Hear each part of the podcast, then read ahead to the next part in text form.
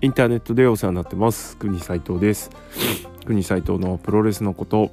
第83試合、えー、レッスルキングダム14プレビュー、えー、3回目ですね。いきたいと思います。えー、タイトルコールしちゃいましたが、えー、ひとまずひとまずじゃないですね。まずは新年明けましておめでとうございます、えー、2020年、えー、国斉藤並びにプロレスのことプゴとも、えー、よろしくお願いします。はい。実は前回ですねえっ、と1月1日に昨日公開した分なんですけれども、えー、年内収録をしてましてスケジュールをちゃんとですね把握してなかったので新年のご挨拶が1日遅れてしまいました。はい。えー、すいません。ひとまずですね今年も、えー、いい感じでペースを刻んでやっていきたいと思いますのではい。あのお暇な時はぜひぜひ聞いてください。はい。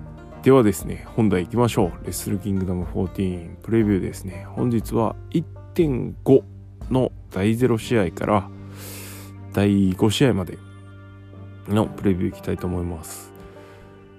えー、実は1.5に関しては1.4よりもと工業としては期待してる部分が、えー、大きいというか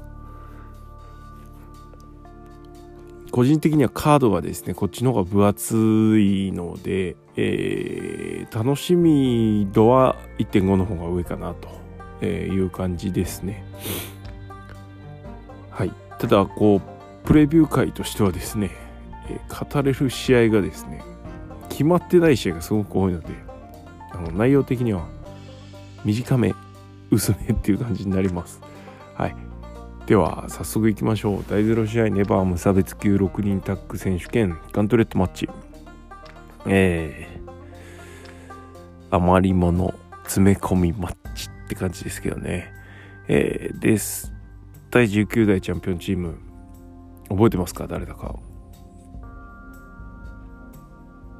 はい。田口竜介。矢野徹。真壁闘技組ですよ。はい。5度目の防衛戦。意外と保持期間が長かったりしますね。で、えっ、と、順番はまだ決まってないんですね。えっ、と、おそらくチャンピオンチームが一番最後に入ってきます。で、2チーム同士の対戦で、えー、勝ち、残り、負け、抜けですね。で、えー、最後、チャンピオンが出てきて、えー、全部で4チーム入ってくるんですけれども、まあ、この中で勝ち残ったチームがチャンピオンチームに挑戦っていう形ですね。はい勝ち抜き戦って感じかな？ガントレットマッチ。えー、チャレンジャーチームの紹介です。えっ、ー、とまずケイオスからは、えー、ロビーイーグルス吉橋石井智弘組。ストモロビーですね。うんまあ、チャンピオンチームがヘビータックプラスジュニアの選手って感じなので、まあ、その、うん、基本システムというか、基本チーム分けとしては、乗っ取ってるんですけど、うん、なんかチーム感ちょっと薄いですね。まあもともとチャンピオンチームはチーム感ないじゃないですからね。ロビンところがロッキーだったらちょっとわかるかなって感じですかね。はい。次、えー、ロスインゴは、えー、武士高木イービル。うん。そうっすね。ここもちょっとチーム感は薄いかな。特に高木とイービルに関してはキャラかぶりまでしてるんでキャラかぶりっていうのはレスリングスタイルかぶりっていうのかな。してるんでここ難しいっすね。うん。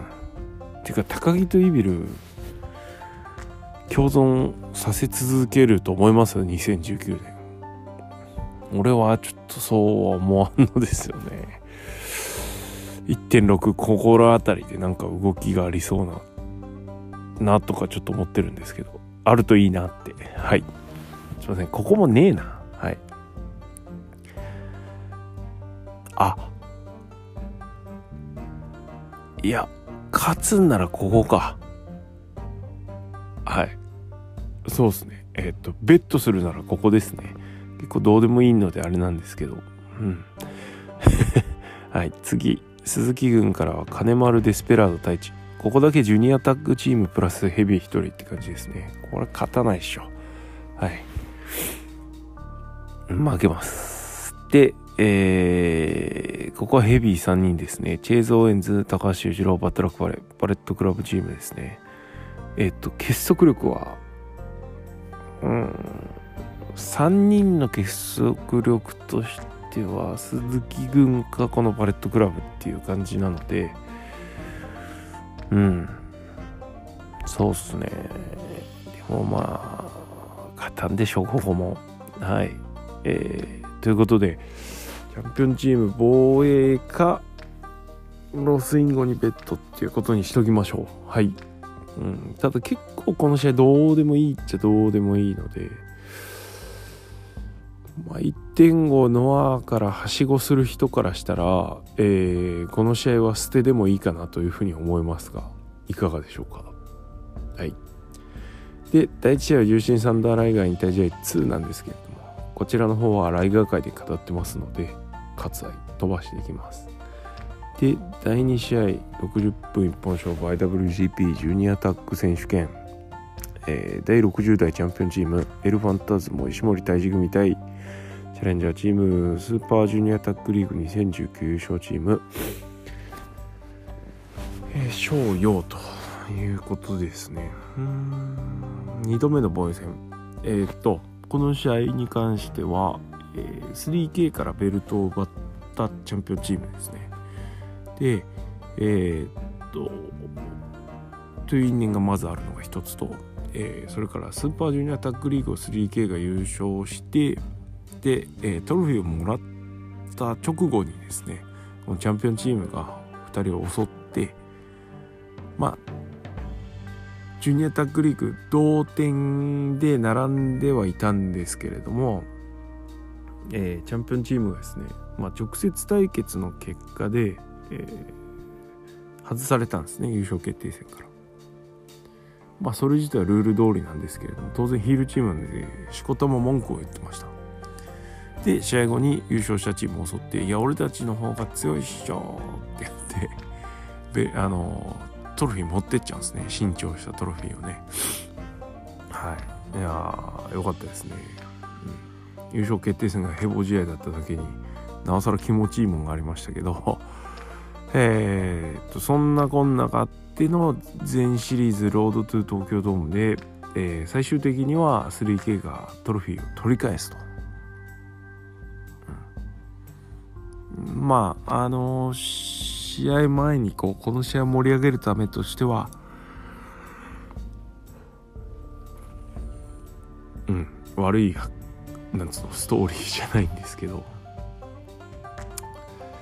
まあショート用がですねだらしねんでもろもろ試合展開もそうだし、えー、コメント力もめちゃめちゃ低いしっていうことで。まあね石森もですねコメントはね下手っぴなんですけど頑張れって思っちゃうようなね出し方なんですけどただ言ってることと内容に関してはねあほうほうなるほどなって思う部分もなきにしもあらずなんでただ言い方がちょっとあれなんでね。うんなんですけど、まあ、まあまあまあまあまあまあんな感じなんでちょっと引きが弱くなっちゃってこの試合に対するね、うん、弱くなっちゃってますよね。もったいないのはショートヨがベスト・オブ・ザ・スーパージュニアでそれぞれの持ち味それからキャラクター性っていうのかな。自分の試合っていうのショーの試合陽の試合っていうのはこういう試合だよっていう見せて準備万端になったんですけどタックに戻ったらその1 1がですね0.6ぐらいになっちゃってる。うん。お前らタッグ屋じゃねえのかよとか思いつつ。一時期ねこう向きになっていやこういうタッグ屋は育てないとっていう風に言ってたんですけど。ダメですね。はい。まあいい試合して勝つんだったらね別に全然構わないと思いますけれども。まあここで勝たれてもちょっとしんどい部分あるんで、ここはチャンピオンチームにベットですね。はい。で去年ファンタズモあのー、実はですねファンタズモからニーパッドをですね直接購入してましてご本人使用済みの、えー、初めて後楽園で試合したですねベスト・オブ・ザ・スーパージュニアでつけていたバレットクラブとのロゴと、えー、ファンタズモのロゴっていうのかなあのサングラスかけたドクロのニーパッドをですねあの海外選手ってレスリングギア使わなくなったやつ売るじゃないですか、えー、そのチャンスをですね掴みましてまあいくらかかったかはちょっと言えないんですけども大きいお札がですね、えー、複数枚飛んできましたがまあそんなのも痛くないぐらいですかね。うん。はい、えー、本人から直接買わせていただきましてえー、ちょっといろいろ交渉して、まあ、直接、うん、もらいました。で、実は両国の時に、まだハーフパンツギリギリ履いてたんで、つけてね、応援したいなと思ってたんですけど、ちょっといろいろタイミング、台風とかがあって、えー、いろいろタイミングが本人とやり取りしてる中で合わなかったんで、えー、両国の翌日に、えー、某所でですね、えー、直接受け取りをしてきました。まあまあリングの上のあのクソみたいなですね、キャラクターと、まあ当然なんですけど、打って変わってですね、めちゃめちゃいいやつでしたね。はい。えー、身長もね、思ったよりも高くて、俺も結構でかいんですけど、ほぼ同じぐらい、ちょっと向こうの方が低い感じですかね。えー、でした。えー、封筒にお金入れてったんですけど、ちょっと確認してよっつって渡したら、ああ、大丈夫大丈夫って、お前のことはちゃんと信じてるから、みたいな感じでお金も確認せずですね、えー、写真ペロッと撮ってで2パッドもらってですね。あもちろんサインしてもらいましたね。はい。えー、っていうことがありました。ちょっといろいろ話したんですけど、まあ、あんま話しちゃうとあれなんで うん、あの本当いい機会を持た持ちましたね。でどうせだったんでその時にねプゴトのタイトルコールでもしてもらえればよかったなと思ったんですけど弱テンパりしてたんで忘れましたね。はい。失敗したな。はい。まあ頑張れエルファンタズモってことでせっかくなんであのコスプレしていきますわ。この試合は。えー、っと水道橋着いたらあのニーパッドつけて歩きたいと思います。はい。飾っとくだけじゃもったいないんで。じゃらんってな感じですねえー、ファンタズモニーパッドつけて歩いてる人見かけたらそれが国斎藤です。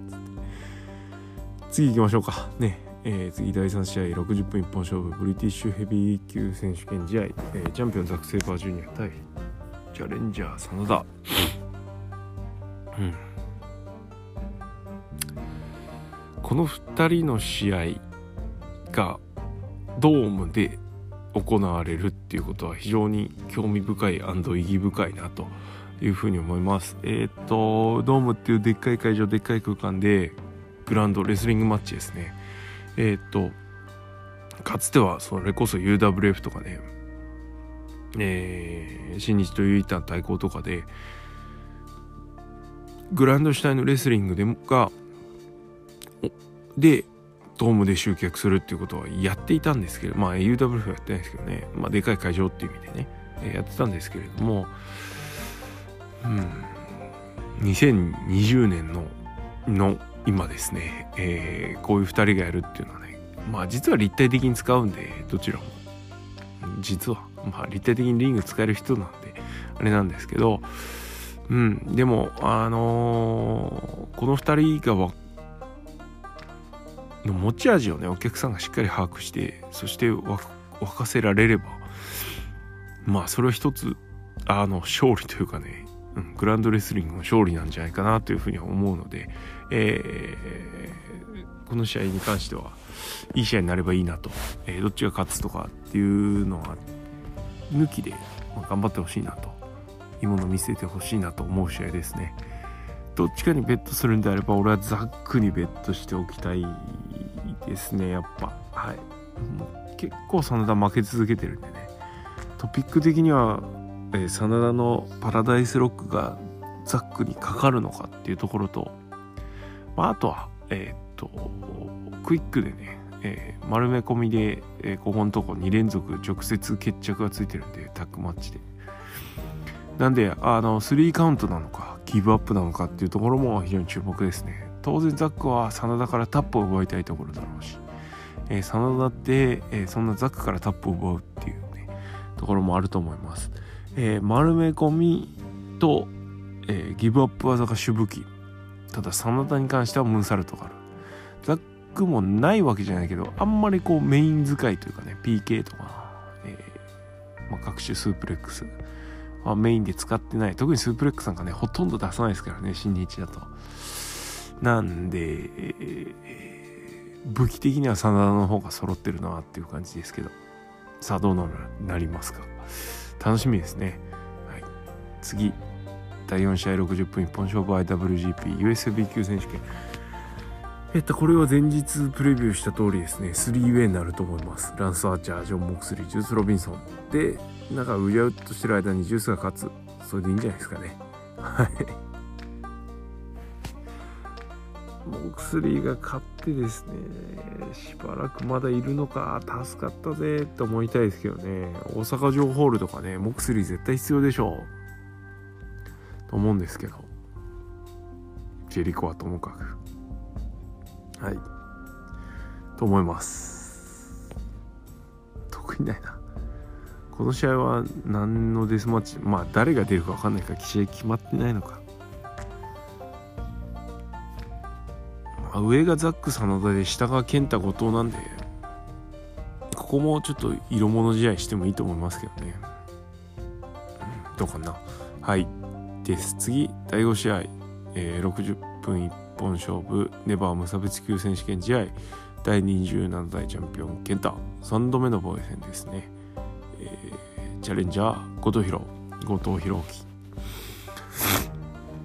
はいということでうーんまあ絶戦というかですね健太のおちょくりに対してですねマジレスしかできない後藤弘っていうですね不毛な構図ですね。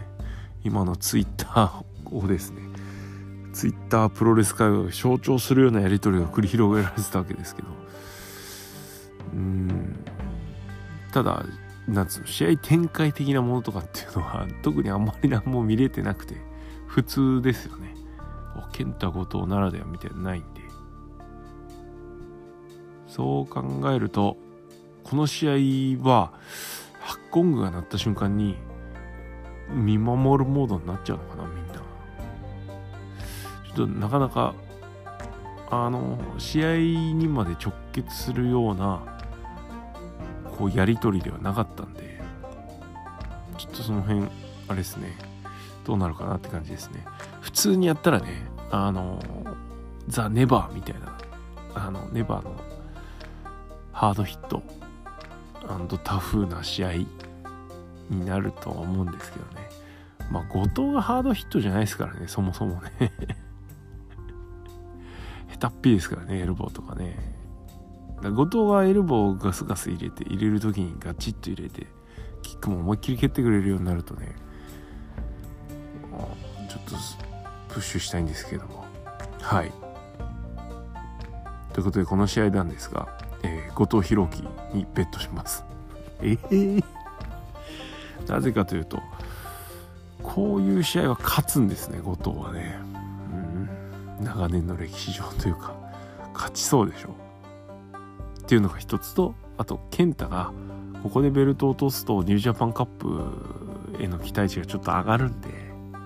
楽しく見れそうなんで健太が負けるっていうことはちょっと残念なんですけど。ああ後藤じゃねって感じですね。はい。その後どうするとかまあまあ考えてくれって感じですけど。あそっか。だから大阪城ホールとニュービーニングあるからもう一回落とすチャンスあるんですね。やでも後藤賞は勝つのはねはいと思いますけどこういう試合は逆に勝つと思います。うん。あの2冠戦に絡んでたら2連敗は確定ですけどね。っていう話をですね あの実は前回のあの集まった時にしてたんですね。2連敗するの誰だと思うみたいな話をちょっと振ったら、えー、即答で後藤っていう答えが返ってきてでこの前スーパー J キャスト映画のポッドキャストですね。新日本の、えー、聞いてたらそこでも同じようなこと言ってたんですね。あの2連敗に耐えられるのは後藤弘樹だけなんじゃないかみたいなね。まああんま同じこと言っててねやっぱ見てる人は見てんだなと思いましたね。はい。でもこの日は勝つのが後藤の気がしてます。はい。ということでこれで5試合。プラス1試合ですね。ダークマッチ6試合プレビュー終わりました。はい。ここから残りはですね2冠戦絡みの3位決定戦と、えー、2冠戦それから棚橋ジェリコなんですがこちらの方はですね一回ちょっと 先延ばしっていう形でいきたいと思います。まあいろいろ組み合わせ的なところとかもねあの話すところいっぱいあるんで、えー、こちらはまた明日ということで、えー続けて聞いてもらえればと思います。